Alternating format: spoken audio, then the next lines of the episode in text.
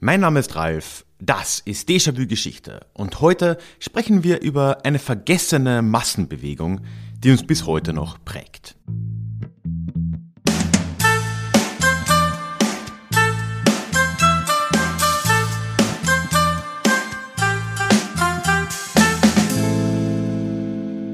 Hallo und schön, dass du auch heute wieder mit dabei bist. Mein Name ist Ralf, ich bin Historiker und Déjà-vu soll für alle da sein, die sich wieder mehr mit Geschichte beschäftigen wollen. In diesem Podcast geht es deshalb alle zwei Wochen in die Vergangenheit, immer mit Blick auf das Hier und Jetzt und, wo nötig, mit einer Portion Augenzwinkern. Heute haben wir eine ganz besondere Folge vor uns. Ich habe nämlich wieder mal Gäste hier am Podcast, beziehungsweise haben wir uns zusammengetan für so eine Kooperationsfolge mit Alexander und Alexa von Hoaxilla, wo ich mich sehr darüber freue. Und wir werden heute über die Lebensreformbewegung sprechen. Alles, was wir heute noch so von Reformhäusern bis Demeter bis FKK irgendwo um uns herum sehen, all das geht zurück auf eine Bewegung, die wir als Lebensreformbewegung sammeln. Und wir wollen darüber reden, wie das entstanden ist, was da die Hintergründe waren, was daran auch kritisch ist und ja, was wir davon heute eben noch sehen und warum. Am Ende dieser Folge haben wir heute auch wieder ein Déjà Klugschiss, also bleibt da dran. Wir werden über Straßenbenennungen und Denkmäler für historisch belastete Personen reden und habt da einige Rückmeldungen bekommen nach der Folge zum Kongo vor zwei Wochen. Und dann bleiben mir noch äh, zwei Kleinigkeiten, bevor wir jetzt wirklich reinstarten. Erstens nur eine schnelle Korrektur, weil es mir einfach auch peinlich ist. In der Folge zu den Hohenzollern, Anfang Oktober mit Andreas, habe ich irgendwann so lapidar behauptet, Kaiser Karl I., der letzte Kaiser von äh, Österreich-Ungarn, wäre der Sohn Franz Josefs gewesen, was äh, absoluter Blödsinn ist, was ich auch wissen sollte, auch irgendwo weiß. Einfach, ja, einfach so mal rausgeworfen habe. Tatsächlich war Karl I. nämlich der äh, Großneffe von Franz Josef I. auf jeden Fall etwas entfernter verwandt. Also vielen Dank an alle, die mich darauf hingewiesen haben. Das waren einige. Und ja, hiermit gestehe ich meinen Fehler hier ein. Ja, und damit werfe ich dich dann auch schon in unser Gespräch mit Alexander und Alexa. Wie gesagt, vom Podcast Hoaxilla. Du kennst die beiden ja unter Umständen schon. Wir haben in der Vergangenheit auch immer wieder schon Folgen gemeinsam gemacht. Und ich freue mich sehr, dass wir uns jetzt zusammengefunden haben, um eben über die Lebensreformbewegung zu sprechen. Einen Link zum Podcast von Oxilla findest du selbstverständlich in den Show Notes. Aber jetzt wünsche ich dir erstmal ganz viel Spaß mit unserem Gespräch. Ja, hallo Ralf. Schön, dass wir miteinander reden über das Thema Lebensreform. Und ich sag mal, ich werde mich ein bisschen zurücklehnen heute in dieser Folge, weil das hast du eigentlich alles mit Alexa vorbesprochen. Da seid ihr die deutlich größeren Experten, aber mir sind natürlich auch beim Betrachten des Themas Lebensreform und Lebensreformbewegung ein paar Dinge aufgefallen aus psychologischer äh, Sicht und dann äh, hake ich da mal rein zwischendrin, aber ich würde ansonsten euch das Feld heute mal überlassen, komplett. Oh, das ist aber schön. Das ist schon mal, bau keinen Druck auf. ja, aber um den Druck noch ein bisschen zu erhöhen, Alexa, ich hatte das Thema ja schon irgendwie auch länger so in meiner Liste, wollte darüber reden und habe da zuallererst auch, auch an dich gedacht, weil ich mir dachte so, ja, die Alexa, oh. die kann da was dazu erzählen. Ah, aber hey, no pressure, ne? Schauen wir mal. Vielleicht um mal reinzukommen, ne? warum reden wir denn eigentlich über Lebensreform? Oder was, gut, was das ist, werden wir glaube ich, noch ein bisschen erörtern, aber ich glaube, ich weiß nicht, vielleicht unterstelle ich da was, aber allen wird das ja wahrscheinlich jetzt mal nichts sagen.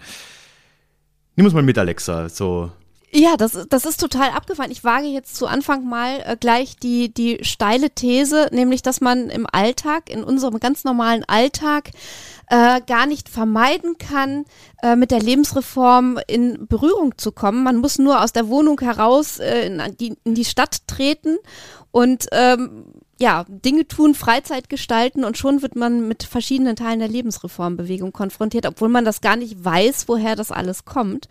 Und äh, das finde ich total spannend, diesen Gedanken, dass wir heute noch so viel Überbleibsel davon haben, ohne das zu wissen. Und auch so unterschiedliche Dinge. Ne? Also das finde ja. ich daran halt ja. auch so spannend. Wir werden ja noch deutlich genug sehen, dass ja die Lebensreform einfach ein, ein, ein, eine sehr breite Bewegung war. Ne?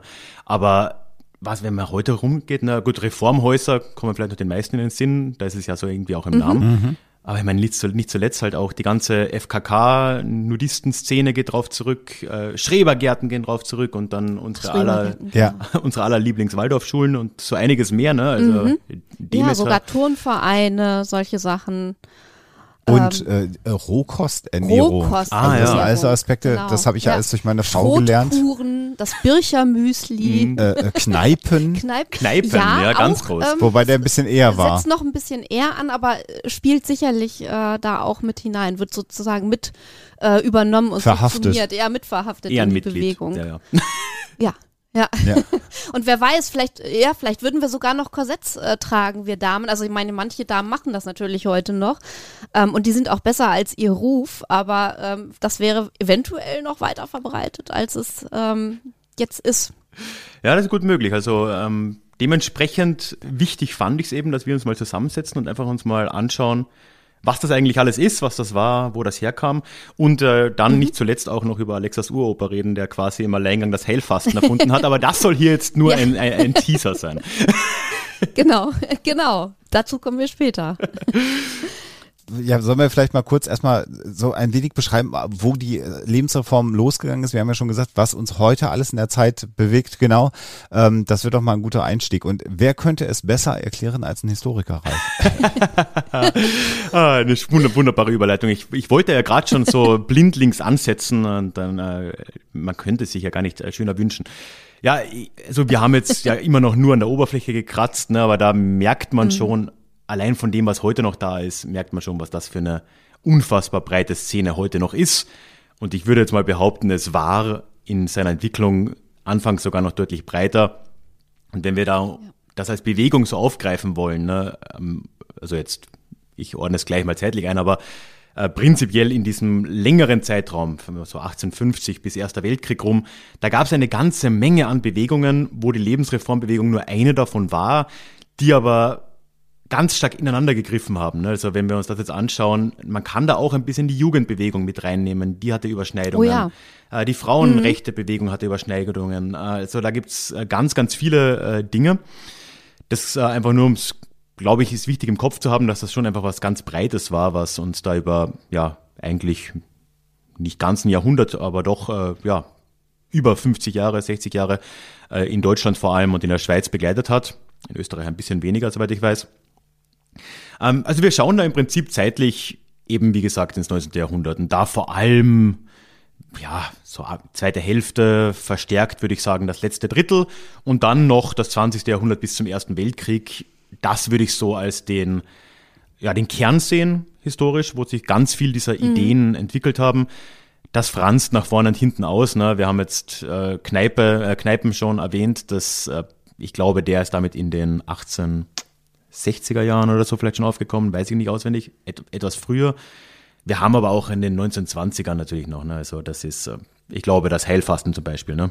das schon angesprochene. Genau, genau. Das, ja, das ist, es ist auch insgesamt eine, eine wahnsinnig spannende Zeit, ähm, weil du eben auch ähm, gesellschaftliche Entwicklungen hast, die von einen, von den einen gefeiert werden und begrüßt werden und äh, bei den anderen großes Elend auslösen. Also du kannst fast sagen, dass da schon so der Beginn einer Gesellschaftsspaltung äh, stattfindet und mhm. äh, Dinge auch, ähm, ja, gesellschaftliche Krisen sich andeuten, die dann hinterher natürlich auch solche Reformbewegungen mitbefeuern. Das ist eigentlich eine ganz, ja, interessante Zeit auch. Ready to pop the question? The jewelers at BlueNile.com have got sparkle down to a science with beautiful lab-grown diamonds worthy of your most brilliant moments. Their lab-grown diamonds are independently graded and guaranteed identical to natural diamonds, and they're ready to ship to your door. Go to BlueNile.com and use promo code LISTEN to get $50 off your purchase of $500 or more. That's code LISTEN at BlueNile.com for $50 off. BlueNile.com code LISTEN. Und ich habe mich in, in den letzten Monaten und Jahren irgendwie ein Stück weit auch erinnert. Also ich habe mich ja eher grob eingelesen in das Thema, habe dann aber gedacht, wenn diese Lebensreformbewegung eine Bewegung ist, die im Grunde genommen gegen die beginnende Industrialisierung anarbeiten möchte, gegen die Verstädterung, äh, die den Wunsch hatte, im Großen, korrigiert mich, wenn ich es falsch sage, zurück zur Natur, mehr Natürlichkeit. Ähm, wenn ich äh, dann gelesen habe, dass man weg wollte von industrialisierter Ernährung, man wollte keine Konservendosen haben, keinen industriell gefertigten Zucker, wenn man das so alles sieht, dann äh, finde ich, sind wir heute immer wieder an, an Momenten in, in, in unserer Gesellschaft, wo das wieder hochkocht, mhm. wo man mhm. ja auch sagt, in Amerika ist Zucker plötzlich jetzt was ganz was Böses. Also alles muss sugar-free sein, äh, weil man diesen Industriezucker für gefährlich oder schädlich hält. Da, darüber kann man natürlich viel diskutieren, ab welcher Menge der auch wirklich mal irgendwann schädlich wird. Und Industrialisierung, Globalisierung, das sind ja gerade unsere großen Themen der Zeit. Und damals war es die Dampfmaschine, die das alles bewirkt hat, die man ganz schrecklich fand. Und heute sind wir auch wieder an dem Punkt, wo wir sagen, so kann es eigentlich nicht weitergehen mit der Industrialisierung. Und das Faszinierende dabei ist ja, dass dann aus diesem Gedanken äh, sich ja eben diese Gruppe rausgelöst hat, die gesagt hat, wir wollen es besser machen. Und wenn ich, wenn ich mir heute so anschaue, wir haben Fridays for Future, also natürlich die junge Generation, äh, aber natürlich auch Wissenschaftler und auch die ältere Generation, aber im, geprägt ja von den, von den jungen Menschen, die demonstrieren und sagen, wir wollen morgen auch noch eine Welt haben, die lebenswert ist, völlig zu Recht. Da habe ich so gedacht, irgendwie ist das auch fast wieder wie so eine Wellenbewegung, die, die hochkommt. Allerdings, und das ist für mich ein großer Unterschied, sind wir heute an der Situation angekommen, wo wir viele dieser Kritiken an unserer modernen Gesellschaft auf eine wissenschaftliche Basis stellen. Also Fridays for Future sagt ja, der Klimawandel ist menschgemacht und es gibt Ideen und, und Wege, wie man dem entgegenwirken könnte. Es würde halt nur Geld kosten. Und bei der Lebensreform, so wie du ihren Anfang beschrieben hast, Ralf, ist man dann doch eher so in so einen esoterischen Bereich plötzlich mhm. abgedriftet. Ja und nein. Also nicht die ganze. Also erstmal müssen wir uns, glaube ich, von dem Gedanken verabschieden, dass wir eine äh, mhm. Lebensreform ja. haben. Also das ja. waren wahnsinnig ja. unterschiedliche Teilbereiche, die teilweise auch so komplex waren in ihren Zusammenhängen und gar nicht mal unbedingt Überschneidungen hatten. Aber ist das, das, das, das ist eine Frage, die ich dem Historiker mal stellen will, Ralf. Wenn wir jetzt so viele Bewegungen, ja, jetzt bist, jetzt bist du dran. Äh, wenn du, wenn wir jetzt so viele, wenn wir, wenn wir so viele Bewegungen haben und hinterher wird dann so ein Label draufgeklebt. Ist das nicht auch ein Beispiel für Geschichtsschreibung, wo man irgendwann sagt, diese Zeit und diese vielen Veränderungen subsumieren wir mal unter einen Begriff? Ist, ist, kann man, darf, darf man das so sagen? Oder rede ich jetzt Unsinn und tue deinem Berufsstand total unrecht? Ja und nein, also ich, ich würde das schon auch so sehen, ähm, aber ich würde das als ganz normal jetzt äh, ja auch betrachten. Also trifft dann auf alles zu. Ne? Das gleiche könnte man über den Begriff Industrialisierung sagen. Was war denn das? Ne? Äh, das fängt an bei irgendwelchen händisch betriebenen Maschinen de facto, die äh, Wolle gesponnen haben und endet, oder nee, dann kommt mal die Dampfmaschine und das endet dann irgendwann in der Chemieindustrie. Ne? Das ist ja auch nicht eine Sache, sondern das sind halt Entwicklungen, die historisch in einem gewissen Zeitraum ablaufen, wo dann natürlich, das ist glaube ich meistens der Fall, und soweit ich das jetzt sehen kann, ist es auch bei der Lebensbewegung der Fall, erst später so zusammengefasst wurden, wie wir sie heute vielleicht wahrnehmen. Mhm. Das ist aber, glaube ich, dann auch im Kern, es ist natürlich immer eine Gefahr, dass dann, äh, dass da Dinge zusammengeworfen werden, die vielleicht nicht zusammengehören oder wo die AkteurInnen der Zeit das anders gesehen hätten. Andererseits ist das aber auch genau die Aufgabe von, äh, ja, von Geschichte in unserer Gesellschaft, von Geschichts mhm. Geschichtswissenschaft, um eben auch Vergangenes einzuordnen, weil ja, wir Menschen, wir können nicht endlose ungeordnete Datensammlungen verarbeiten. Wir brauchen eine Geschichte. Und dafür ist halt dann die mhm. Geschichtsbeschreibung auch da. Ne? Ähm, also ja. Finde ich aber, also ich finde das einen wichtigen und spannenden Aspekt, weil man, weil man manchmal, also ich als völliger Laie und Alexa aus den Kulturwissenschaften ist da wahrscheinlich Firma drin, aber es ist halt überhaupt gar nicht mein Bereich äh, das lernen musste. Also man nimmt das ja so hin. Also man hat so das Gefühl, ab einem bestimmten Datum hat sich einer hingestellt und hat gesagt, ich gehöre zur Lebensreformbewegung. Mhm. Und die Menschen, die zum Beispiel sich jetzt der Rohkost zugewandt haben, haben unter Umständen diesen Begriff gar nicht benutzt, sondern den hat man ihnen erst hinterher ähm, übergestülpt. Was ja mhm. nicht schlimm ist, du hast es gerade genau erklärt, warum wir das machen müssen. Aber das äh, musste bei mir tatsächlich im Köpfchen erstmal verstanden werden, dass es so funktioniert. Ja. ja, das ist, ähm, ist ja auch irgendwie nachvollziehbar. Ne? Man geht ja erstmal davon aus, oder man hinterfragt ja nicht, wo jetzt ein Begriff herkommt und man würde dann annehmen, dass die Leute damals das einfach so proklamiert hätten. Haben sie zum Teil vielleicht auch, aber ja, es ist halt immer mitten äh, inzwischen drin. Ne? Mm, also es, es gab diesen ähm, Begriff halt, aber es ist natürlich wirklich die Frage, ob sich da alle drunter gefasst haben. Also das wage ich eher zu bezweifeln.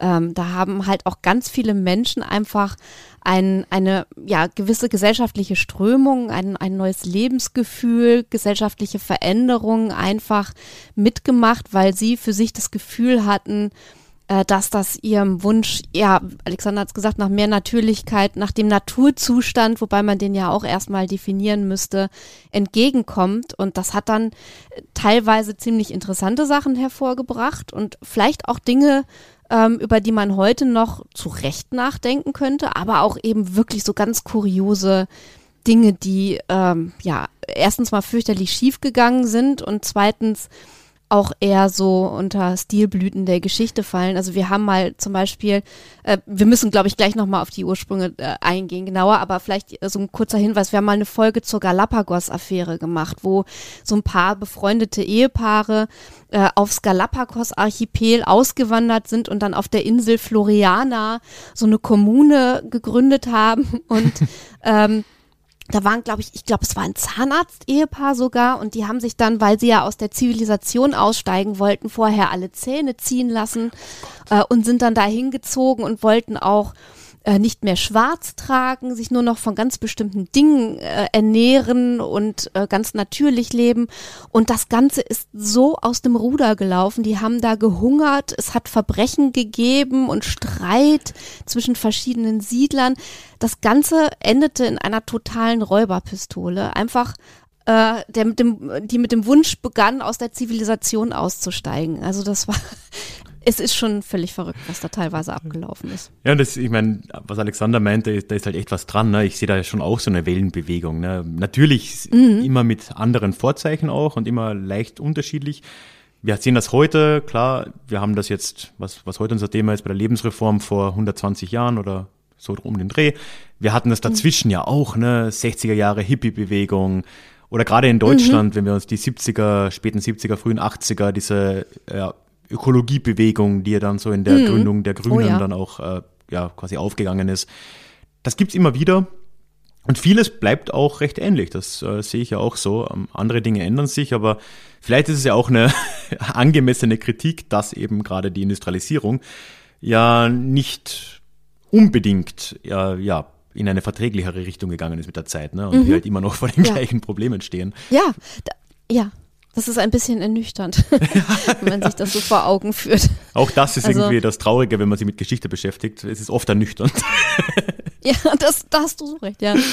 Ja, sehr wichtig.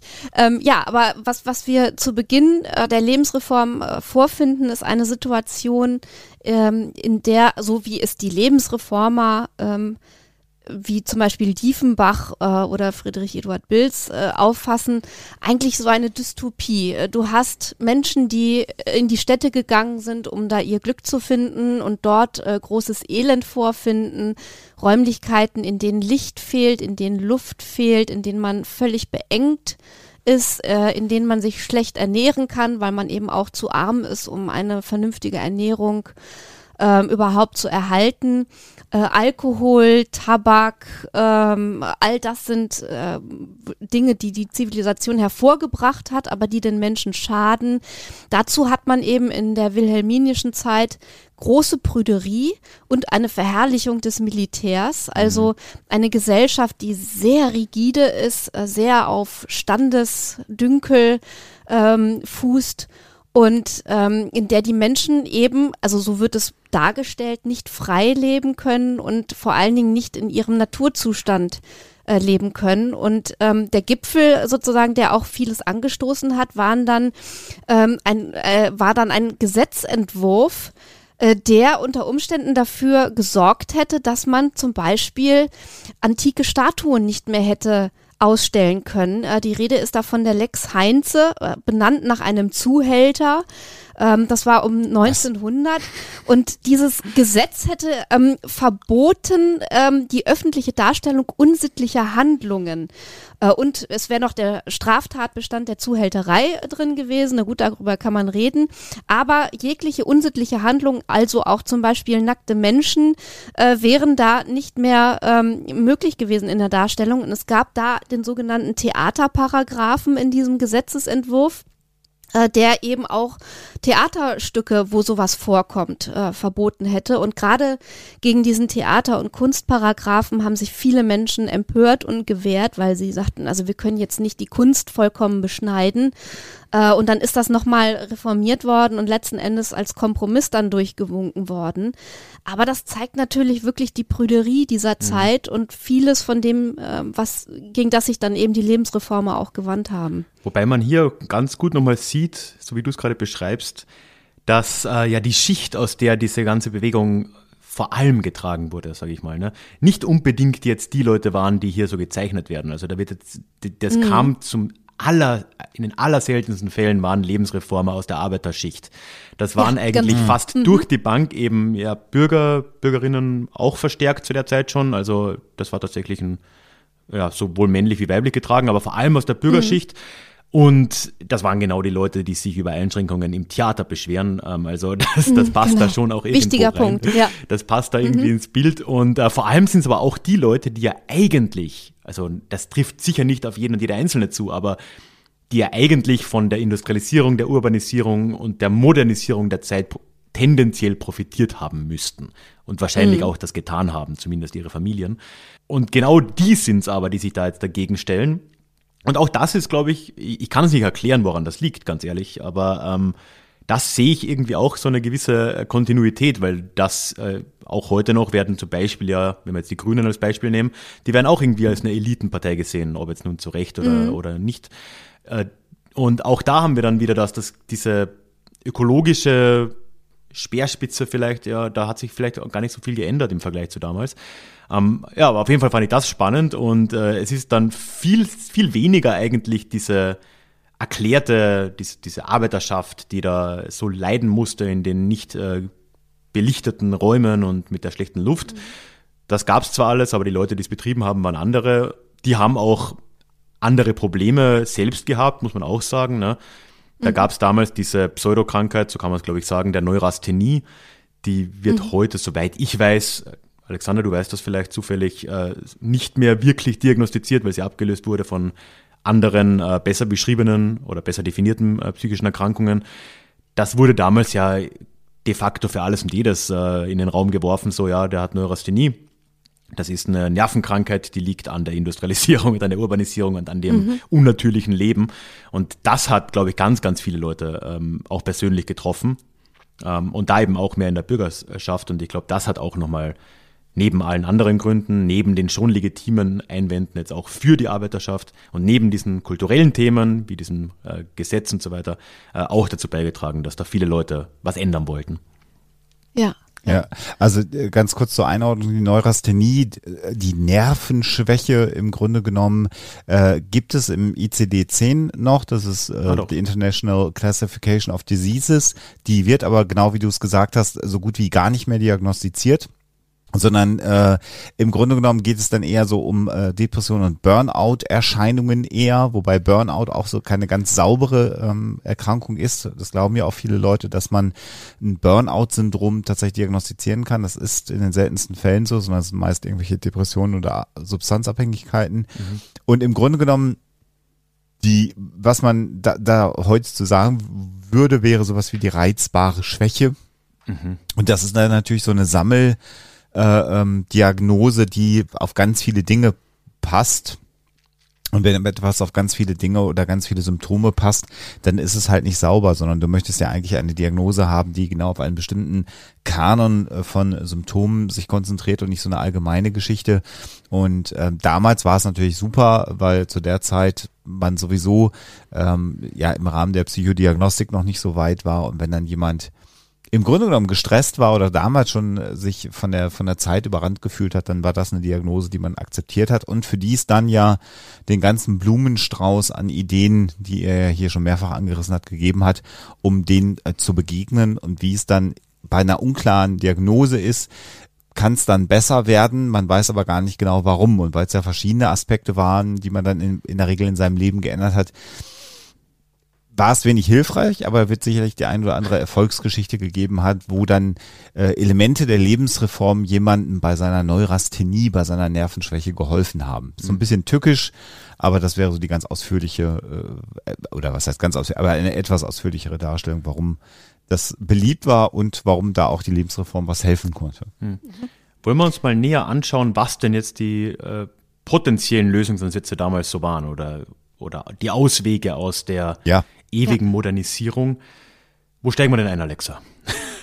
Die Auswahl also, ist so groß. Äh, wir, ja, die Auswahl ist so groß. Vielleicht mit der Frage, ähm, die ja im Prinzip alle diese Strömungen irgendwie ähm, berührt. Was ist der Naturzustand des Menschen? Also wie muss ein Mensch leben, damit er eben nicht mehr durch die Zivilisation krank gemacht wird, sondern wieder im Einklang mit seiner Natur und mit der Natur an sich lebt. Und da haben äh, die verschiedenen Strömungen auch unterschiedliche Antworten drauf gefunden. Also was da zum Beispiel eine Antwort ist, ist der Vegetarismus. Wir hören einfach auf, äh, Tiere zu essen. Äh, das hat für uns gesundheitliche Vorteile und das äh, ist eben auch eher der Naturzustand. Da wird dann äh, sowas propagiert wie, ähm, wir nehmen nur noch ähm, rohe, ungekochte Nahrung äh, zu uns äh, oder wir ernähren uns von, von Beeren und all solchen Dingen. Ähm, man hat dann auch unterschiedliche Ausprägungen und versucht sich dann auch zu organisieren. Also es gibt ähm, so Vegetarismusvereine, die auch schon Zulauf finden. Also das ist eine Bewegung, die durchaus Verbreitung findet. Allerdings nicht so starke Verbreitung, wie man meinen sollte und wie zum Beispiel äh, solche Strömungen wie die Naturheilkunde finden, weil die mhm. wahrscheinlich auch mehr Menschen berührt und für mehr Menschen greifbar ist. Ähm, vielleicht ähm, war es damals schon so, das wäre jetzt so eine gewagte These, dass eben nur ein Teil der Gesellschaft äh, gewillt ist, auf äh, Fleisch zu verzichten und eben so zu leben. Ähm, und dass da doch durchaus Dinge sind, die dann eben gesellschaftlich populärer werden konnten, ähm, weil sie für die Menschen einfach so ein bisschen besser zu verpacken waren. Ja, ich glaube, äh, was dieses ganz, diesen Komplex Ernährung angeht, ich schätze, das war damals wahrscheinlich sogar noch stärker ausgeprägt als heute, ne, dass viele Menschen nicht bereit waren, äh, weniger Fleisch zu essen. Wo, wobei, äh, ich, das habe ich jetzt natürlich nicht recherchiert, aber ich bin, würde jetzt auch behaupten, dass man grundsätzlich in der damaligen Zeit etwas weniger Fleisch konsumiert hat, mhm. als wir das jetzt dann, insbesondere nach dem mhm. Zweiten Weltkrieg dann in, in, in Deutschland insbesondere getan haben. Mhm. So dass man ja auch sagen kann, naja, ich lasse mir doch nicht meinen Sonntagsbraten wegnehmen, auf dem man die ganze Woche hingearbeitet hat ähm, ich glaube, das, das ist noch ein anderes äh, Gefühl als heute, wo wir einfach unfassbar viel Fleisch einfach konsumieren. Das war, glaube ich, zur damaligen Zeit noch nicht ganz so ausgeprägt. Hängt ein bisschen von der Schicht ab, aber ja, natürlich. Genau, wollte gerade äh, sagen, also die, die einfachen Leute, ich sage jetzt mal so, das Gesinde ähm, in, in mhm. einem Herrenhaus oder auf einem äh, Hof oder so, das hat wahrscheinlich wesentlich seltener Fleisch bekommen als die Herrschaft. Ähm, da war das schon eher gang und gäbe, aber es hatte sicherlich nicht den äh, Stellenwert, den es heute hat. Also, dass wir unbedingt jetzt das günstige Hackfleisch äh, kaufen wollen jeden Tag oder ständig grillen oder, oder sonst irgendwas in der Richtung. Aber dann ist es ja umso bemerkenswerter, ne? wenn wir dann sagen, der höhere Bürgerstand äh, hatte sehr wohl da Zugriff drauf und wenn sich mhm. dann welche abgewandt haben, dann ist es ja noch ungewöhnlicher. Da waren es ja Freaks das waren definitiv Freaks, weil er ja auch, weil er ja auch endlich ähm, mal ein Statement, äh, einiges mit dran hängt. Ja, genau. Die Lebensreformer waren Freaks. Ich glaube, das ist eine ja sehr schöne Umschreibung. Ist, ist, ist, ist Folgentitel auf jeden Fall, ja. Ja. genau. ja. Also man hat auf jeden Fall sein, sein Heil dadurch äh, gesucht, dass man eben Abstand nehmen wollte von diesen ganzen, eigentlich ja für manche Leute Errungenschaften der Zivilisation. Mhm. Also wenn du auf Alkohol verzichten willst ähm, oder eben auf Tabak oder auf Fleisch oder äh, solche Dinge, dann ist das sicherlich auch ein gesellschaftliches Statement, weil du dich ja auch, ähm, was so gesellschaftliche Abläufe angeht, ein Stück weit verabschiedest. Also das war ja alles sehr, sehr standardisiert und äh, nach Protokoll und so weiter und äh, gesellschaftliche Normen spielten da natürlich auch eine Rolle. Und wenn du dann äh, gesagt hast, ähm, ich mache das nicht mehr mit, ich lebe jetzt ganz anders, dann hast du vielleicht Zulauf äh, von einer bestimmten Bevölkerungsschicht oder Gruppen äh, bekommen, die das toll fanden, musstest aber auch äh, viel Spott ertragen. Also wenn man jetzt zum Beispiel guckt, der Herr Diefenbach, der ja ein ganz wichtiger Vertreter äh, der Lebensreform äh, ist, äh, der von 1851 bis 1913 gelebt hat, ähm, der hatte eben auch ähm, ja wirklich so eine Art Erweckungserlebnis. Der hat ähm, einmal eine Typhuserkrankung ähm, überstanden. Er sagt selber durch Naturheilmethoden. Und dann wird wirklich beschrieben, dass er am 28.01.1882 den Sonnenaufgang der Seele oder seiner Seele erlebt hätte und dann eben so ein Reformator geworden ist. Das war einerseits äh, sicherlich für viele Leute spannend, die ihm dann nachgefolgt sind. Auf der anderen Seite musste er sich dann eben als Kohlrabi-Apostel verspotten lassen. Also das sind halt auch so, das zeigt, wie unterschiedlich die Gesellschaft eben auch mit diesen neuen Strömungen umgegangen ist. Das finde ich mhm. ganz spannend. Jetzt hast du vorher schon den Begriff Naturheilkunde auch äh, fallen lassen. Und ich glaube, da muss man schon auch nochmal ein bisschen stärker drauf eingehen, weil das ist ja, geht ja weit über nur so Ernährungsthemen hinaus und das ist auch etwas, was wir mhm. heute ja noch äh, ganz stark sehen. Da kommt im Prinzip, gut, wenn wir es weit sehen, das Kneipen ins Spiel, aber da gab es ja nicht nur Ernährungskuren und Hungerkuren und was auch immer, äh, Heilfasten, äh, sondern es gab ja auch Wasserkuren, es gab Luftkuren, es äh, die Homöopathie ist plötzlich wieder aus dem Loch gekrochen. Äh, da ist ja einiges, ja, stimmt. einiges in Bewegung geraten, das uns bis heute, ja, anders kann man es zumindest bei der Homöopathie ja nicht sagen, verfolgt. Und ich glaube, dass da äh, damals auch schon die, äh, klar, also die Zielgruppe waren immer noch gehobenes Bürgertum, aber das waren mhm. wahrscheinlich schon ähm, deutlich mehr Leute, als man jetzt mit Vegetarianismus äh, erreichen konnte. Mhm. Das war eine richtige Industrie auch, also das, da war Geld zu machen. Erstens mal das, allein äh, das ist ein ja. Faktor, der das Ganze sehr stark antreibt und ich würde behaupten auch heute noch tut. Ähm, und gleichzeitig hat es entsprechend halt auch eine breite Masse gefunden, die dann Luftkuren gemacht hat, die in irgendwelche mhm. solche Kurorte, Institutionen gefahren ist.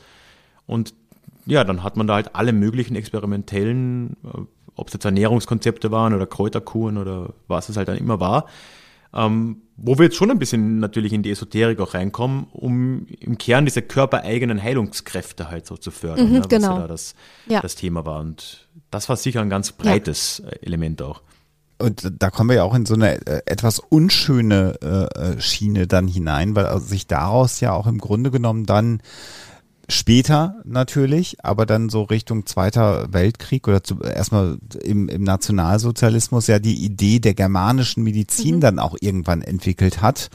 Und äh, da wird's dann ja schon auch ein bisschen unappetitlich, denn im Grunde genommen aus dieser Idee der Naturheilkunde, der natürlichen Medizin, dann ja auch im Grunde genommen der, der Gedanke war, des, des abgehärteten Körpers, des im Einklang mit der Natur sich befindlichen Körpers, der gegen Krankheiten geschützt ist. Und das wurde dann ja, also das wollen wir jetzt nicht der Lebensreform direkt zuschreiben, aber wurde dann ja benutzt im Grunde genommen, um dann im nationalistischen äh, Sinne sich abzugrenzen als Idee, von der jüdischen Medizin, also von Ideen wie Impfungen, mhm. weil ein, ein gesunder, starker Körper muss ja nicht geimpft werden. Das haben wir ja auch wieder jetzt im Rahmen der Corona-Pandemie von einigen vernommen. Ich bin gesund, dann muss ich mich nicht impfen. Ich habe ein gesundes Immunsystem.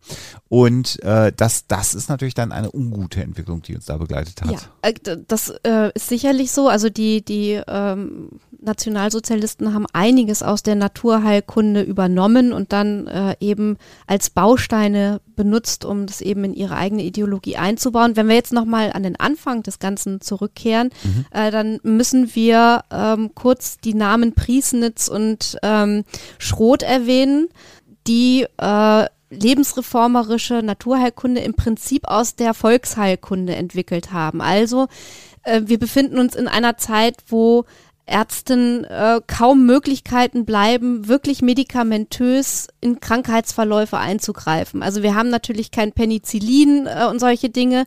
Äh, die meisten Krankheiten sind nicht wirklich gut zu behandeln. Also wir haben halt noch diese ganz althergebrachten ähm, Verfahren wie das Schröpfen, den Aderlass und diese ganzen Dinge. Aber ähm, es ist eine Zeit, in der der Arzt manchmal kaum anderes tun kann, als abzuwarten. Und eigentlich ist es auch ganz gut, wenn er abwartet und mhm. sagt, ähm, entweder in drei Tagen ist der Mensch wieder genesen oder es geht halt leider schief. Denn äh, viele von diesen Verfahren, also gerade der Aderlass, ist halt auch einfach sehr invasiv und äh, tut auch manchmal mehr Schaden als äh, Nutzen.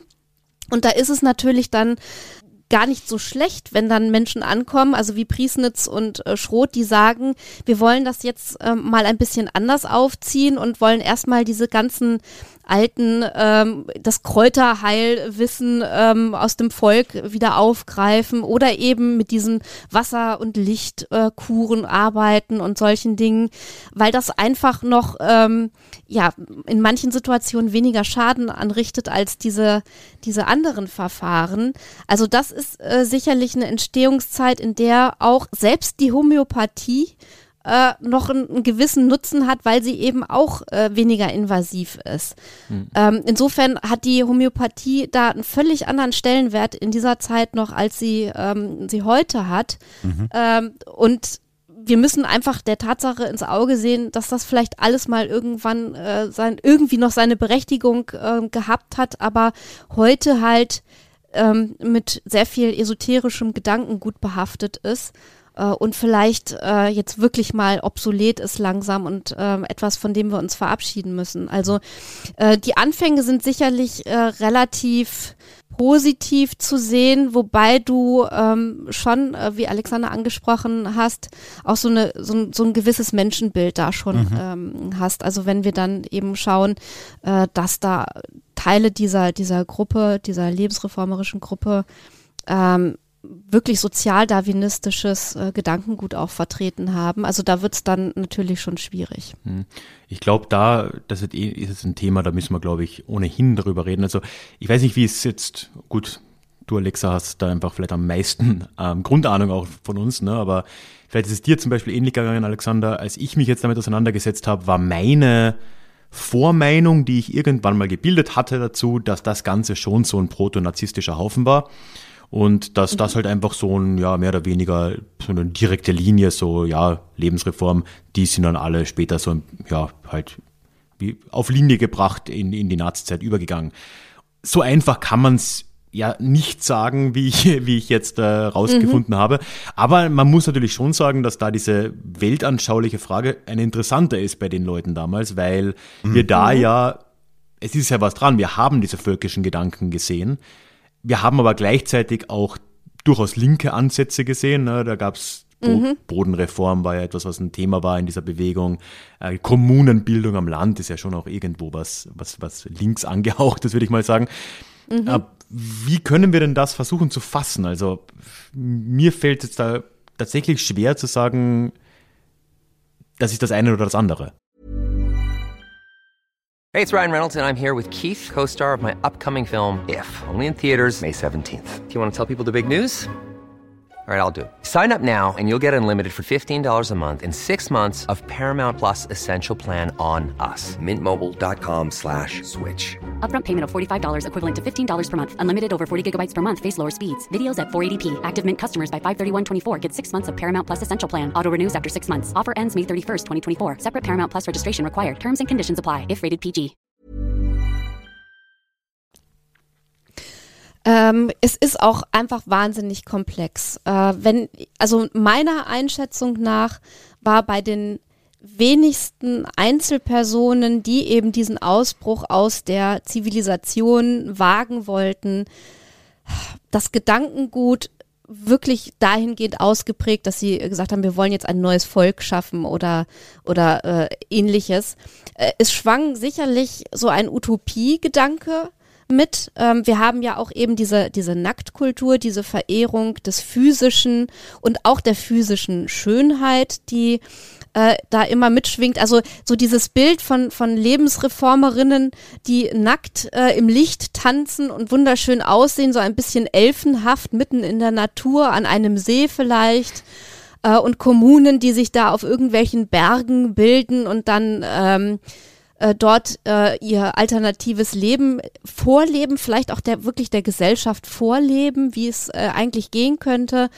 Ähm, das hat Licht und Schatten im wahrsten Sinne des Wortes. Also du hast natürlich auf der einen Seite Gedanken, die eher fast noch in Richtung Kommunismus gehen, wobei dieses Freiheit, Gleichheit, Brüderlichkeit auch immer ein zentrales Motiv mhm. ist.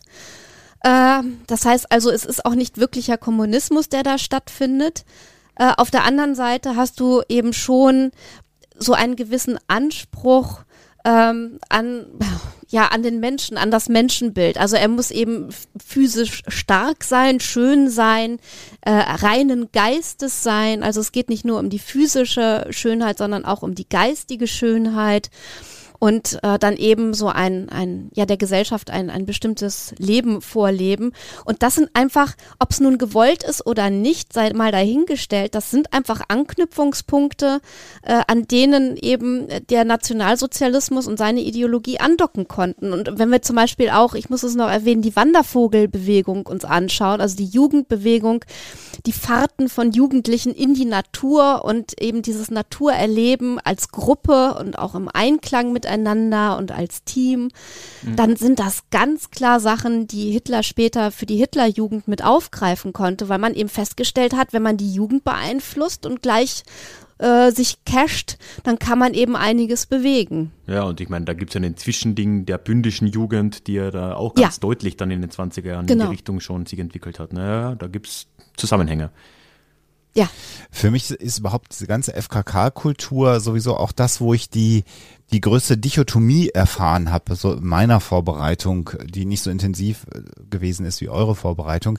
Aber ähm, wenn man schaut, dass also da die, der, der Grundgedanke so in den 1850ern äh, schon war, naja, die, die, die Auseinandersetzung des nackten Körpers mit der Sonne hat eine heilende Wirkung. Also äh, sogenannte Lichtbäder. Mhm. Ähm, es gab Sonnendoktoren.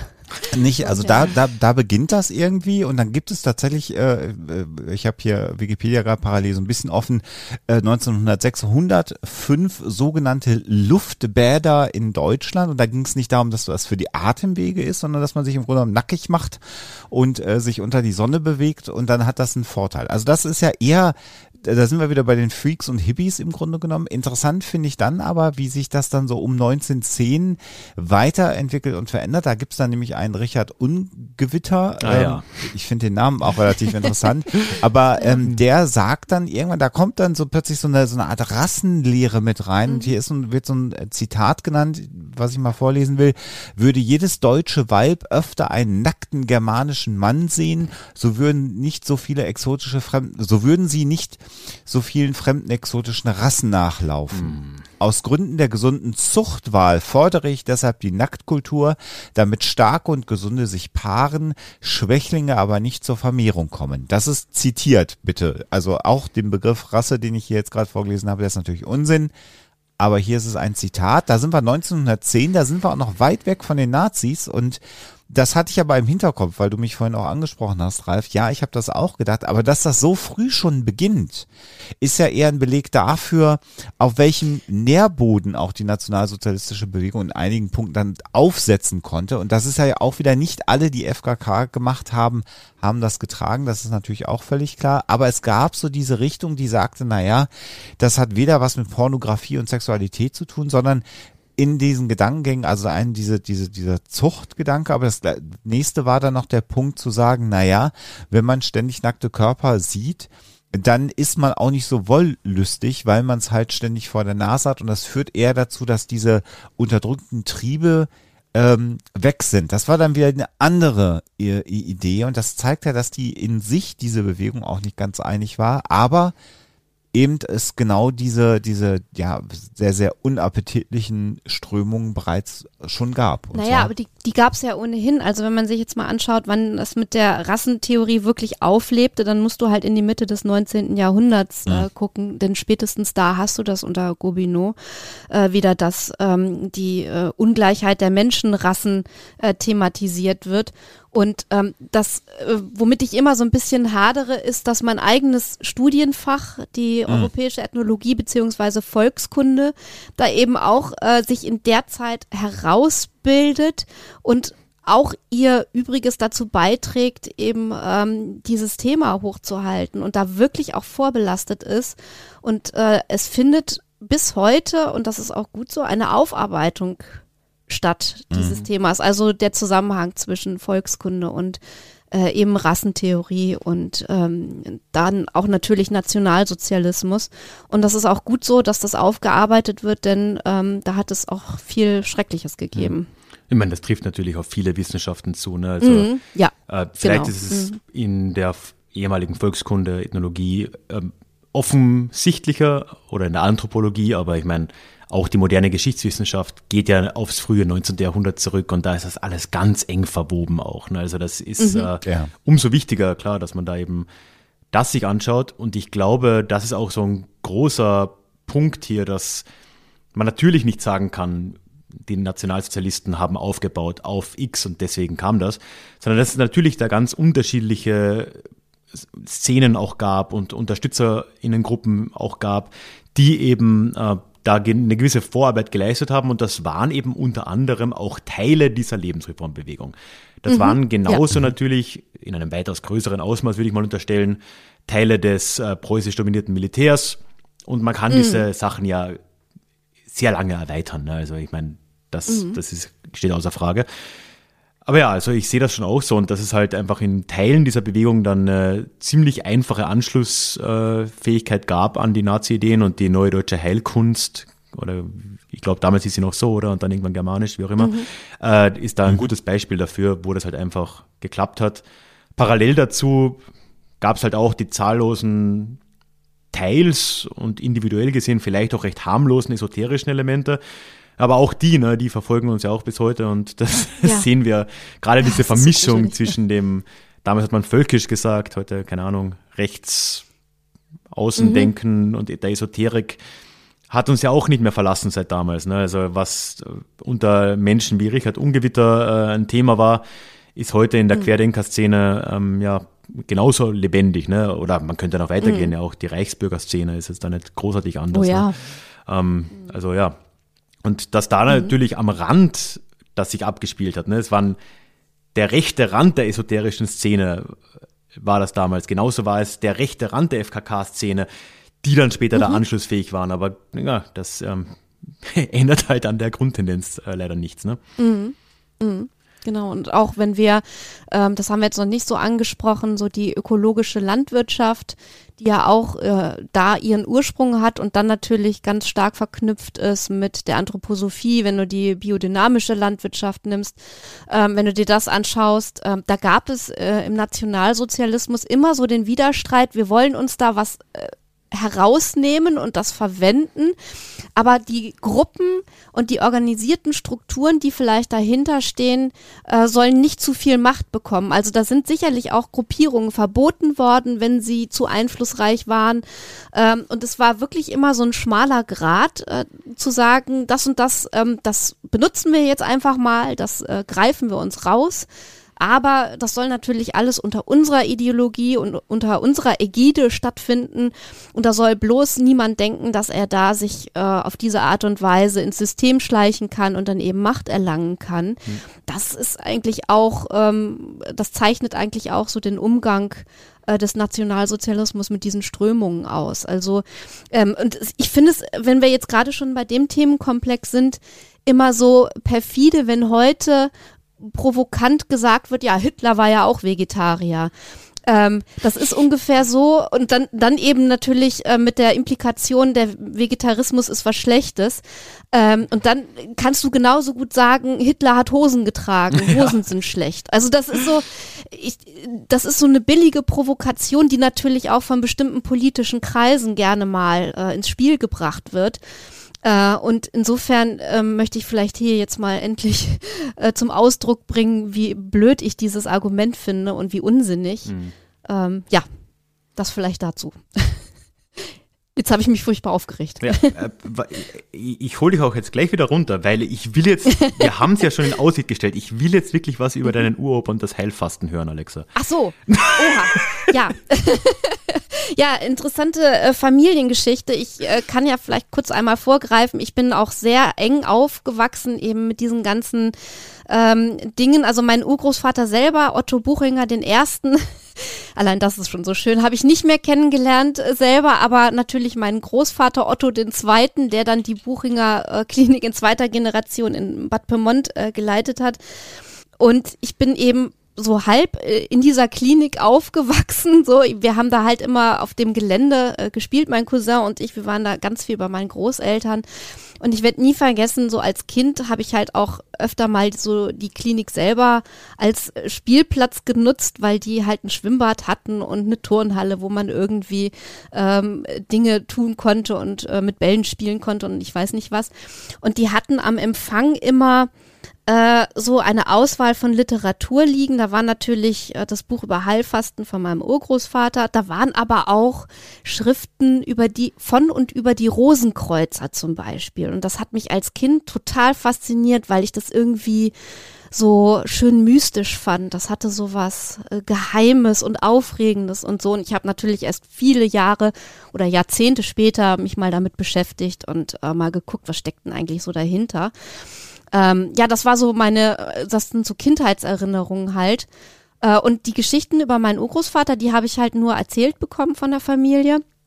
Und natürlich findet, wenn man sich erinnert und wenn man auch diese Erinnerungen erzählt, immer so eine Art Verklärung statt. Äh, und da wurde dann immer ähm, gesagt, ja, er sei ja vom Marinearzt zum Fastenarzt geworden. Äh, und in Teilen stimmt das natürlich auch. Äh, mein Großvater war erst ähm, Arzt bei der Marine ähm, und hat dann 1917 ähm, ein Erlebnis gehabt, wo ihm die Naturheilkunde äh, geholfen hat. Also zumindest hat er das geglaubt. Er hatte ganz, ganz starkes Rheuma und es ging ihm sehr, sehr schlecht. Und dann hat er bei einem Kollegen halt eine Fastenkur gemacht und das soll ihn geheilt haben. Also wirklich äh, auch hier so eine Art Erlösungsmoment, sowas quasi religiöses, so wird es immer erzählt. Und dann hat er eben in den 20er Jahren eine, eine Fastenklinik gegründet und 1935 ist er mit dieser Klinik dann nach Bad Pyrmont gezogen.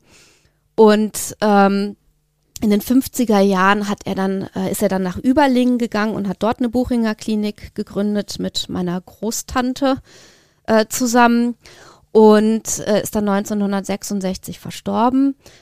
Und so diese Verklärung ähm, des Urgroßvaters, der sicherlich auch eine wahnsinnig schwierige Persönlichkeit gewesen ist, die habe ich so halt als Kind halt immer mhm. mitgeliefert bekommen. Und dann habe ich irgendwann mal äh, im Studium angefangen, mich mit dem Heilfasten zu beschäftigen und habe mal geguckt, was für Motive stecken eigentlich dahinter. Und da haben wir eben ähm, dick und fett über allem schwebend die Lebensreformbewegung, also dieses Weg vom übermäßigen Essen, von der Zivilisation, der Verzicht auf Alkohol, auf Tabak und so weiter, die, die Abkehr auch vom städtischen, weil diese Kliniken auch immer ähm, ja so das Raus aus dem Alltag ähm, gerne propagieren wollten. Äh, und äh, wir haben auch natürlich einen naturheilkundlichen Bezug. Äh, und es war alles halt in diesem Heilfasten subsumiert. Und ähm, was, was ganz spannend ist, durch diesen Ausstieg aus dem Alltag, durch dieses äh, ja, hinwenden zu einem Fastenarzt, der eben so eine Klinik leitet und bei dem man dann einkehrt und sich äh, eben für drei Wochen mal äh, nur noch mit sich selbst beschäftigt und mit seinem Geist und seinem Körper beschäftigt. Das hat schon so was quasi religiöses. Ähm, das auf jeden Fall. Und ich muss es ganz klar sagen, als wissenschaftlich kritischer Mensch, wenn dann im Zusammenhang mit dem Heilfasten von Entschlacken die Rede ist und das ist in diesen Schriften auch ganz zentral, dann befinden wir uns eben nicht mehr auf einer wissenschaftlichen Basis. Denn äh, es ist einfach medizinisch gesehen so, wir entschlacken, wenn wir äh, aufs Klo gehen und äh, alles, was da so an, an Schlacken und Giften im Körper äh, behauptet wird, das hat halt keine wissenschaftliche Basis, keinen wissenschaftlichen Bezug. Dafür haben wir Leber und Nieren, ne? Aber, ja, eben. Aber ich finde es äh, sehr schön, weil das, äh, ja. ich finde es auch äh, einfach schön jetzt, jetzt das ganze Thema Hellfasten sehr dahingestellt, aber da sieht man mal, wie in dem Fall jetzt komplett zufällig äh, halt dann do, doch jetzt, wie tief diese, dieses Thema der Lebensreform auch teilweise einfach in einzelnen Familiengeschichten drinsteckt, mhm. wie jetzt bei dir. Ja. Das ja. ist halt echt ja, ein Thema, so wie du es am Anfang gesagt hast. Ne? Keiner denkt jemals drüber nach. Vielen sagt der Begriff auch äh, gar nichts, Lebensreform. Und trotzdem, man geht beim Haus raus oder man schlägt das Familienfotoalbum auf in gewissen Fällen und wird quasi direkt mhm. damit konfrontiert. Ja. Und äh, was, was ich auch so abgefahren finde, ähm, es gibt äh, von meinem Großvater halt äh, einen Ausschnitt aus einer Wochenschau, wo er 1958 über eine Gegenbewegung zum übermäßigen Essen spricht und dann halt auch übers Heilfasten. Und 1958, da bist du halt nicht mehr in der normalen Zeit der Lebensreform, sondern da bist du halt in der Zeit des Wirtschaftswunders. Und auch da hast du wieder genau das Problem, wir sind Gewohnheitstiere, wir wollen gerne viel und gut essen. Äh, und auch da ist wieder bei manchen eben so eine Gegenbewegung nötig. Das heißt, es ist wirklich so, eigentlich sind wir so gestrickt, dass wir es gerne bequem haben wollen, dass wir Zivilisation vielleicht gar nicht so schlecht finden, aber irgendwie haben wir trotzdem alle den Wunsch, immer mal was anders zu machen und mal auszusteigen. Das ist so beides in uns drin und das ist auch total zeitlos. Das kommt halt immer wieder.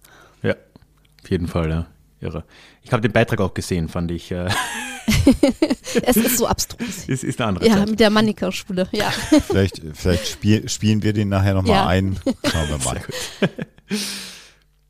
Ja, und dann glaube ich, müssen wir noch ein bisschen drüber sprechen, wie esoterisch die Lebensreform wirklich ist, oder? Puh, ja. Ich meine, es ist jetzt ja schon durchgekommen immer wieder, ne? Also, ja.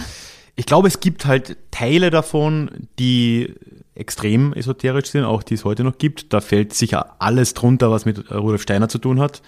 Mhm. Ähm, also alles, was irgendwie anthroposophisch ist, ob es jetzt vielleicht was heute noch am ehesten da ist, ne, ist wäre Demeter und Waldorfschule vielleicht. Und von mhm. da es halt so ein Spektrum. Ne? Ich, auch da, so eine Verallgemeinerung ist halt echt schwierig. Ne? Es, vieles ja. davon hat so einen leichten Anstrich. Also ich würde sagen, zum Beispiel die Kommunen, wir haben jetzt äh, das noch gar nicht mhm. genannt, äh, Monte Verita war da äh, ganz bekannte Kommune, die auch künstlerisch sehr äh, stark ja, repräsentiert war damals unter den äh, Künstlern der Zeit. Das war in der mhm. Schweiz. Da war das wahrscheinlich schon ein deutlich geringeres Thema. Ne? Da war, die Leute haben halt irgendwie alternativ gelebt und klar hat hat es da äh, Gedanken gegeben, die wir heute der Esoterik zuschreiben würden. Es ist ein Spektrum, ne? Also äh, ich glaube, es ist halt eine der Zutaten dieser Lebensreform. So, es gibt so diesen gemeinsamen Nenner, was die Ursachen angeht, wogegen man ist oder wogegen man war. Und von da weg äh, gibt es sowohl unterschiedliche Richtungen als auch unterschiedliche ähm, ja, Einflüsse. Und ich würde sagen, mhm. dies, die ähm, Esoterik ist einer davon, ist in der Reformpädagogik sehr spürbar, ist in der Naturheilkunde sehr spürbar, in äh, FKK schon wieder nur ein bisschen weniger oder nur in gewissen Kreisen und so, ja, ist halt da ein Spektrum, genau wie wir halt eben dieses linke Gedankengut hat gewisse Einflüsse anderswo und auch das ist wieder ein Spektrum und so, ja, eine mhm. allgemeine Antwort ist da echt schwer. Ne? Also, was ich aber interessant dran finde, ist, dass wir diese Verbindung nicht mehr wirklich losgeworden sind dass ja. Äh, fortschrittliches, progressives äh, Denken, ökologisches Denken auch, ähm, vielleicht aber auch das genaue Gegenteil, vielleicht auch antimodernistisches Denken, mhm. auch in späteren Jahren, wenn da neue Wellen gekommen sind, oft von äh, esoterischen Ideen wieder begleitet wurde. Ne? Stichwort New Age, äh, Stichwort äh, heute Impfgegnerbewegung, was auch immer. Mhm. Ne? Mhm. Ja, vielleicht ist es auch eine, eine, ein menschlicher Zug, äh, neuen Technologien und Ideen erstmal kritisch gegenüberzustehen. Also das Neue macht Angst und äh, es gibt ja immer diesen verzweifelten Ruf zurück zur Natur. Ähm, ich finde es ja auch mal sehr, sehr interessant, wenn Menschen sagen, na ja, das alte Wissen, das alte Wissen der Medizin zum Beispiel, wo ich dann immer denke, ja, aber schaut doch mal 100, 200, 300 und dann noch weiter Jahre zurück da gab es ein altes Wissen, das war aber halt deutlich schlechter als das Wissen, was wir heute haben. Und Ja. durch die evidenzbasierte Medizin sind wir in der Lage, viele, viele Erkrankungen, die früher nicht heilbar waren, die unweigerlich zum Tod geführt haben, oder nehmen wir Entzündungen von Wunden, wo dann einfach irgendwann Körperteile amputiert werden mussten, weil man diese Entzündung nicht aus dem, aus dem Körper rausbekam. All das haben wir ja nicht mehr. Das haben wir ja nicht, weil wir altes Wissen benutzen, sondern weil wir neue Methoden erlernt haben. Und das geht immer weiter. Kürzlich äh, berichtete mir mal wieder jemand tatsächlich, dass er seinen Blinddarm losgeworden ist. Und das war sehr, sehr interessant, weil die Geschichte, die er erzählt hat, war im Grunde genommen, dass das ja heute durch zwei kleine Schnitte äh, eben äh, gemacht wird und dann werden quasi die, die, die Werkzeuge eingeführt, endoskopisch wird das operiert, man hat dann auch nur ein paar Pflaster und nach zwei Tagen wird man rausgeschmissen. Da sieht man ja, wie der Fortschritt in der Medizin äh, grundsätzlich ist und früher konnte ein entzündeter Blinddarm, auch weil man ihn gar nicht diagnostizieren konnte oder gar nicht wusste, was es ist, der ist dann irgendwann geplatzt und dann sind die Menschen halt gestorben und man wusste gar nicht genau warum. Und das trägt sich aber so mit und jetzt haben wir gerade wieder eine neue, in Anführungsstrichen neue Form der Impfung, wenn wir auf die mRNA-Impfstoffe schauen, wo dann Leute sagen, das ist ganz neu, dass aber seit 20 Jahren bereits an dieser Art von Impfstoffen gearbeitet wird. Und nur weil jetzt gerade zufällig die Forschung so weit ist, dass wir das jetzt auch benutzen können, ähm, er zum Einsatz kommt. Also im Grunde genommen ist die mRNA-Technologie ja auch schon wieder altes Wissen, weil es im Grunde genommen vor 20 Jahren angefangen worden ist, in diesem Bereich zu erforschen. Aber nein, es muss was alt hergebrachtes sein, es muss was Natürliches sein. Ähm, und das finde ich schon, schon sehr, sehr interessant. Und auch diese, dieser, dieser Wahn vor nicht genetisch manipulierten Lebensmitteln, den es äh, häufig ja gibt, wo ich mich auch mal frage, na ja, wenn wir durch gewisse genetische Manipulationen mehr Menschen auf der Erde satt bekommen können, sollten wir diesen Technologien nicht doch auch äh, positiver zugewandt sein. Und all das findet sich in, in immer wiederkehrenden Wellen immer wieder. Und ob es dann Esoterik ist, an das man glaubt, oder ob es dann eher so die Angst vor dem Neuen ist, sei, ist, ist ja im Grunde genommen am- Ende auch wurscht. Aber dieses zugrunde liegende Muster zeichnet sich halt zumindest durch die letzten 200 Jahre, die man so gut historisch nachverfolgern, für mich eindeutig durch. Das haben wir immer in Teilen der Gesellschaft. Ja. Und äh, esoterisches Gedankengut hast du halt ähm, in der Lebensreform eigentlich am meisten da, wo es den Menschen, also Geist, Körper und sein unmittelbares äh, Umfeld betrifft. Also wenn wir natürlich jetzt auf, auf Steiner und äh, Anthroposophie und biodynamische Landwirtschaft und so schauen, dann hast du es da natürlich auch. Also mit diesen berühmten Kackhörnchen, wie wir sie immer nennen, also den Kuhhörnern mit äh, Mist, die du da irgendwie im Boden vergräbst. Bei Nullmond. Ähm, da auf jeden Fall, genau. Ja. Ähm, äh, interessanterweise hat's mal ähm, in einem Aufsatz für einen Ausstellungskatalog ähm, eine Untersuchung gegeben, ähm, wo jemand geschaut hat, was gibt's denn so für Material äh, in Bezug auf Esoterik und Lebensreform und esoterische Weltbilder. Und da hat er halt geguckt zum Beispiel, ähm, sind die denn zum Beispiel bei der Hohlwelttheorie vorne mit dabei? Also bei der Vorstellung, dass wir auf der Innenseite einer Kugel leben, die durchaus zu der Zeit schon verbreitet war, also der manche Menschen anhingen, die aber für die Lebensreform und ihre Vertreter eher weniger eine Rolle gespielt hat, genauso wie die Welteis-Theorie, die auch äh, gewisse Verbreitung hatte, aber eben auch da nicht so konsumiert wurde. Ähm, und er hat, also der Autor hat dann daraus geschlossen, also da, wo es in die Kosmologie geht, das esoterische Weltbild, ist es eher nicht so relevant, weil für die Lebensreformer eigentlich wurscht war, ob das, was sie jetzt schaffen wollten, die Kommune XY oder was auch immer, äh, da ist es halt wurscht, ob es jetzt auf der Innenseite einer Kugel ist oder äh, auf der Außenseite eines Planeten.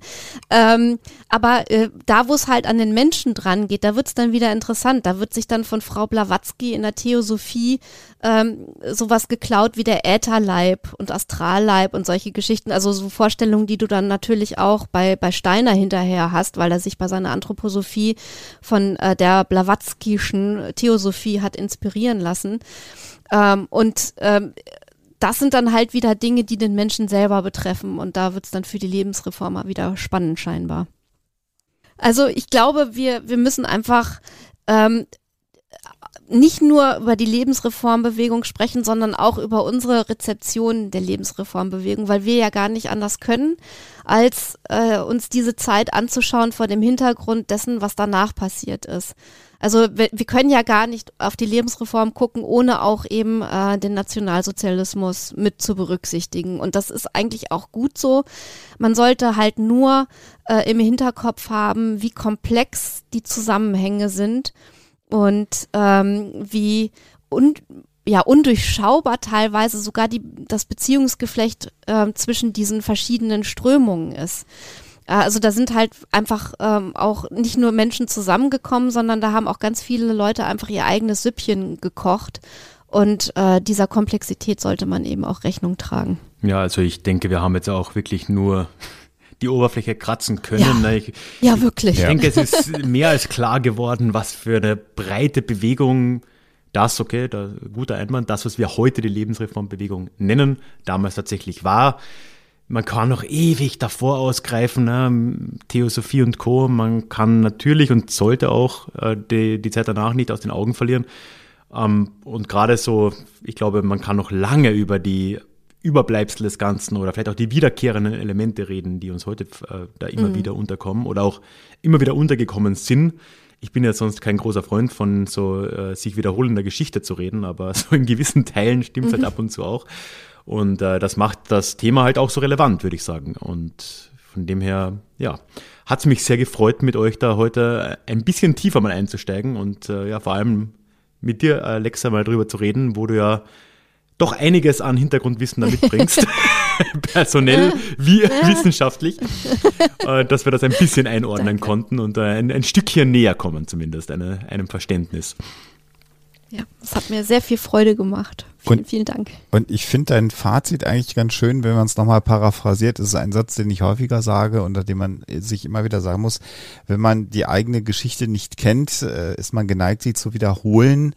Und äh, das ist ja gerade bei der Lebensreform auch so. Und ich denke, wenn unsere HörerInnen, die jetzt das nächste Mal an einem Reformhaus vorbeigehen, oder an den FKK-Strand. Oder an den FKK-Strand gehen, sehen es einfach anders. Und ja, und das muss ja nicht schlimm sein, aber man weiß, glaube ich, man weiß, wo es herkommt, ähm, ist man ein Stück schlauer und, und kann Dinge anders einordnen. Und das deswegen hat mir das gerade gut gefallen, euch beiden so ausführlich zuzuhören in der Einordnung. Ja, äh, ich sehe es genauso. Also ja, die Einordnung ist halt einfach unfassbar wertvoll und äh, ja. auch wenn das Reformhaus jetzt deswegen nichts Schlechtes ist, das will ja auch keiner sagen, ja. ist es mal genau. äh, mhm. umso schöner zu wissen, wo das alles herkam. Ja. Mhm. Also mich hat es auch sehr gefreut und ja, wir schaffen das sicher wieder mal zu einem anderen Thema. Das fänden wir sehr schön, lieber Ralf. Ja, alles Gute. Genau. Danke. Ja, euch dir. auch. Tschüss. Tschüss.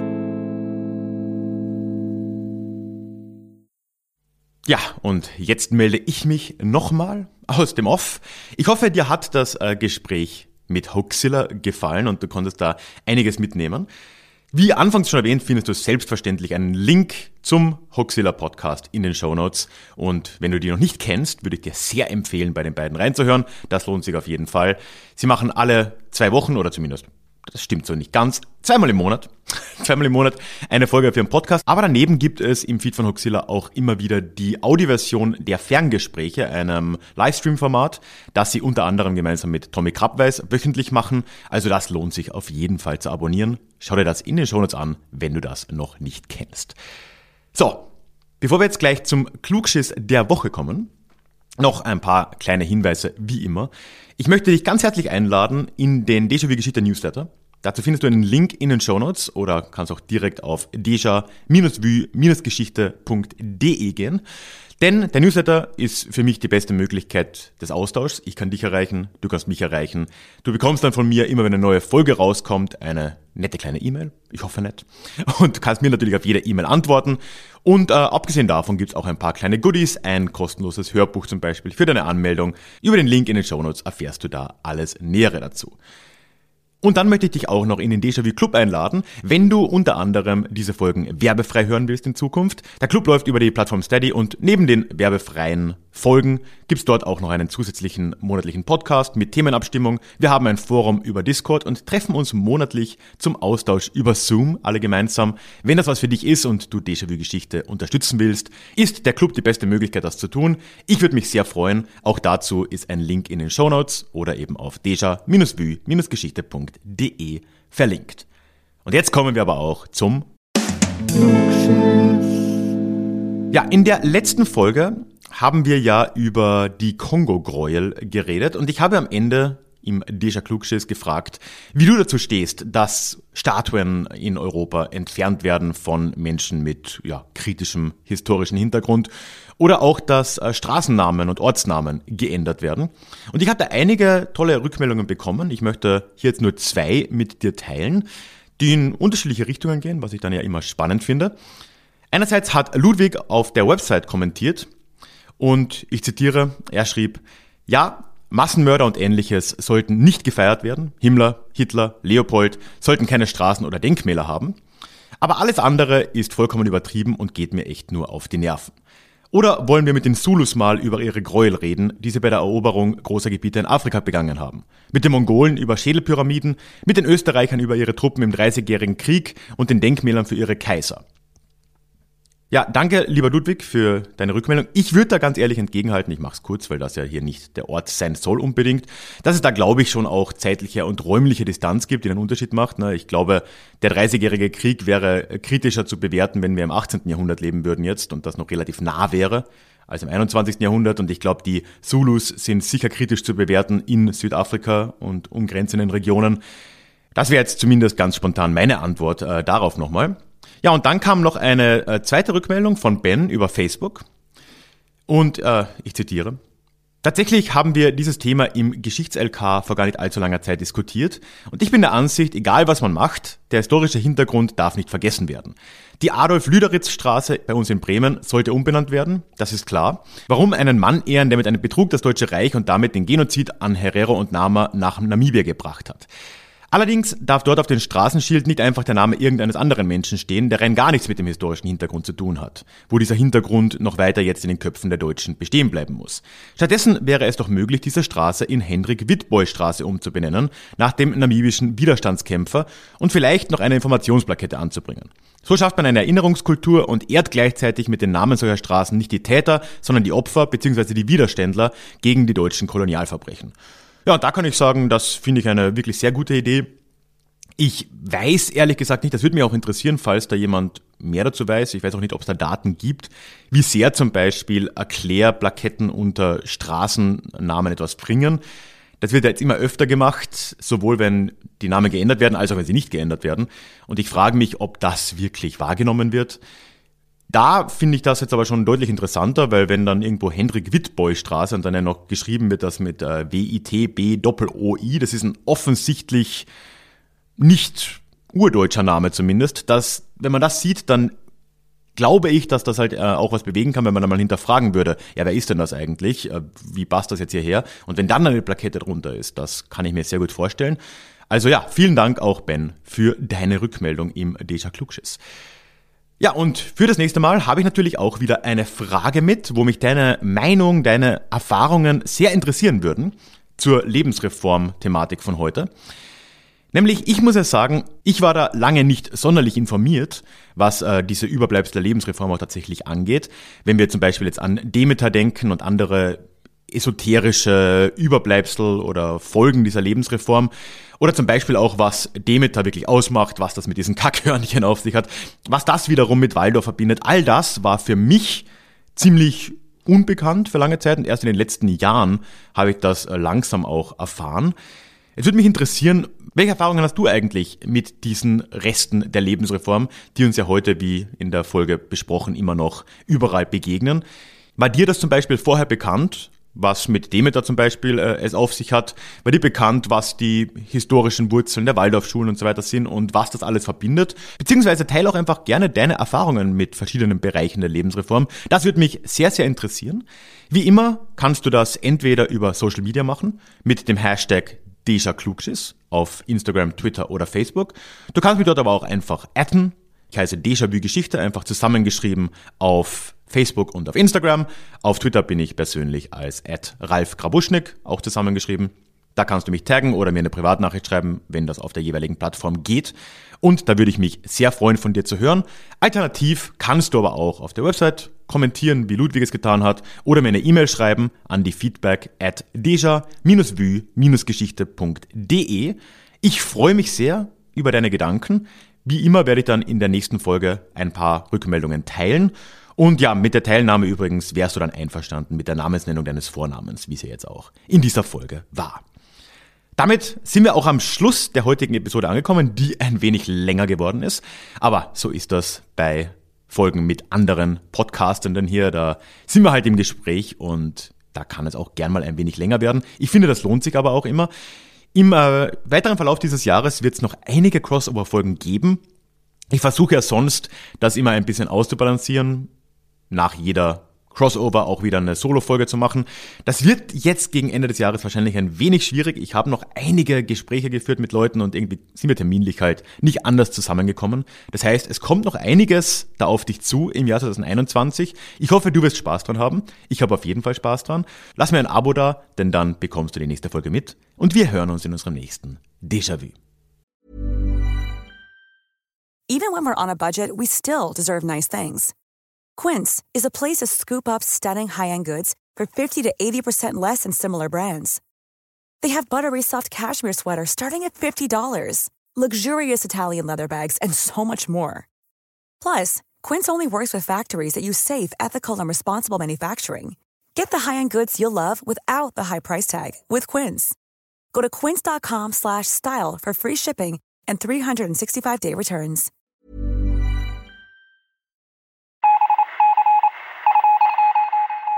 Möchtest du dich noch mehr mit Geschichte beschäftigen? Dann werde doch Teil der Community und hol dir deine persönliche Dosis Geschichte regelmäßig ins Postfach. Mit dem Déjà-vu Geschichte Newsletter. Dort erwarten dich abwechslungsreiche Geschichte-Häppchen, zweimal im Monat direkt in dein E-Mail-Postfach, Austausch mit mir, ich kann dich erreichen, du kannst mir direkt antworten und ich melde mich auch garantiert wieder zurück.